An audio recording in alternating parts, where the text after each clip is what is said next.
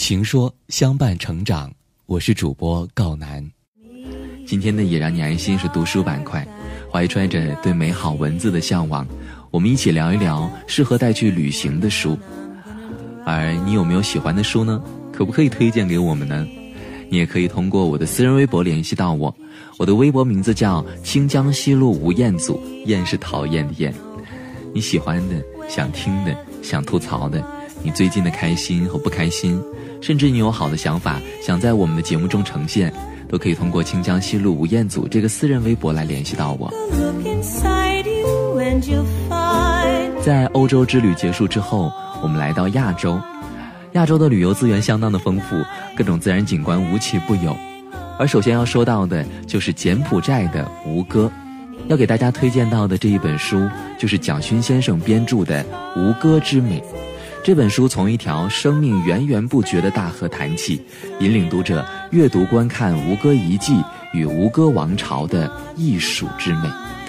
蒋勋先生最早看到吴哥的雕塑是在巴黎的居美美术馆。他看到舍耶拔摩七世的头像，那尊头像双眼低垂，头发整齐地往后梳，双眼之间透露出一种难以形容的宁静安详，但是又带着看透一切人间苦难的悲悯。在世界上有许多灿烂的古老文明，埃及、希腊、印度，但是吴哥窟仍然是独一无二的。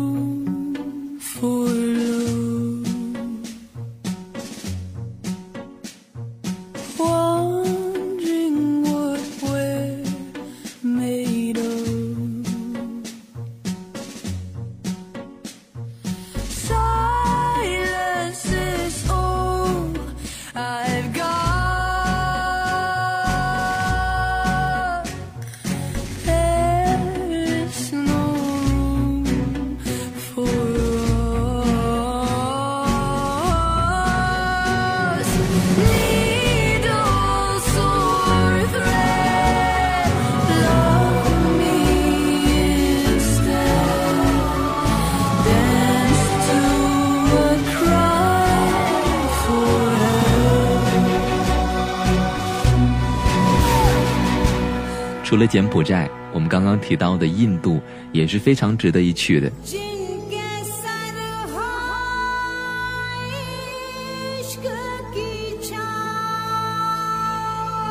在印度当地有三本书是相当出名的，就是奈保尔写的《印度三部曲》。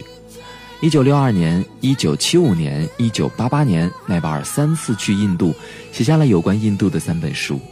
印度三部曲在评论界评价非常高，和奈巴尔获得诺贝尔文学奖的小说是齐名的。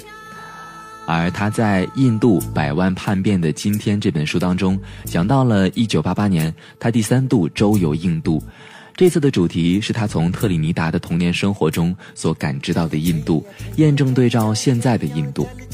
近距离观察之后。他所看到的印度，更像是一个分解成了宗教、种姓、阶级的拼图，而对于奈保尔而言，这种多样性正是印度的力量所在。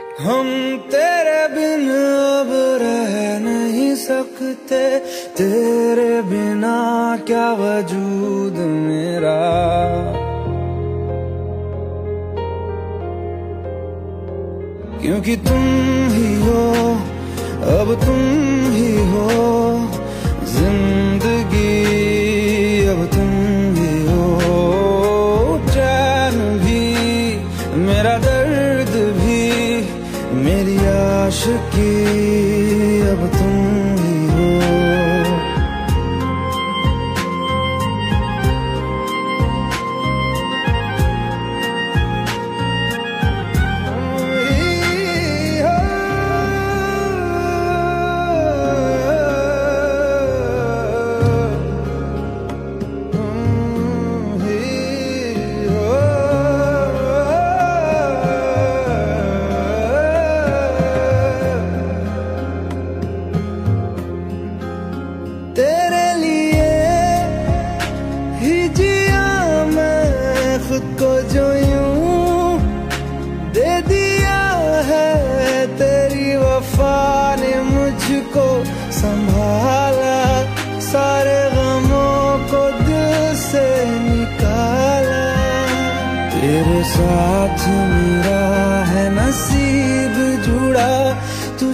刚刚我们说到了去欧洲和亚洲的朋友要带上什么书那接下来我们一起去到美洲有一本书叫做远距离看美国这本书首先通过1787年美国费城制宪会议的前后一系列故事，梳理美国宪政民主从源头发展到相对成熟和付诸实践的基本过程。作者循着制宪会议的进程，一步步讲述并层层推出对美国宪法中有关制度设计的思想土壤、历史机遇、基本理念的思考，描述出在美国早期的思想家和政治家。面对各种不同的思想观点时，他们遵从游戏规则，在交锋和妥协中显示出的政治智慧，同时，也对美国宪政制度当中令人忧虑的问题和历史局限做了分析。《远距离看美国》这本书中说，美国不是一个善于遮羞的国家，它投出一片阳光，就会落下一片阴影。在这本书当中，以新建的形式讲述了美国现实生活中的故事。介绍了美国法律、政治制度的思想原则、操作方式、历史价值，以及实行这套制度已经付出和将要付出的代价。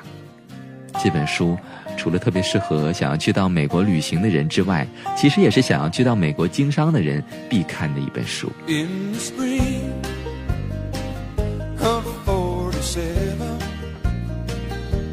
So the story it is told. Old John Sutter.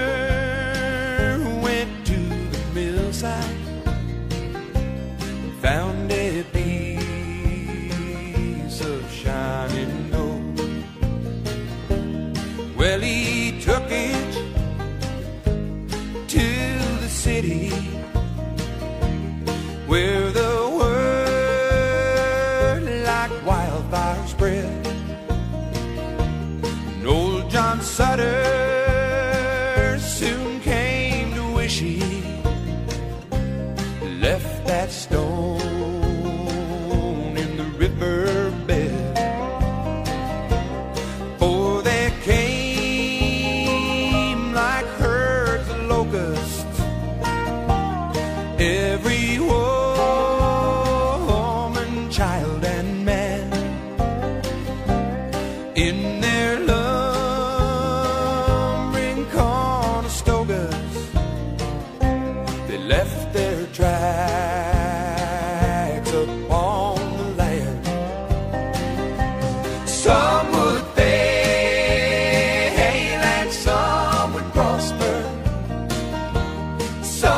would die some would kill.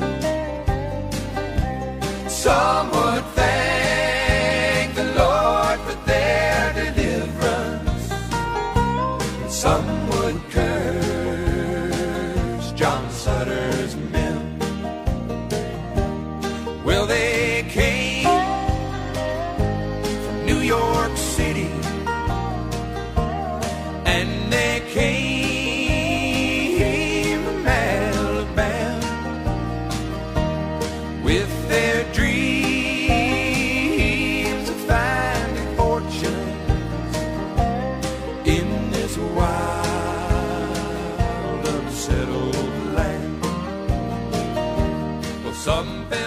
本节目由情说主播告南提供，专业心理咨询服务，更多治愈成长好文，尽在情说 APP。Some were.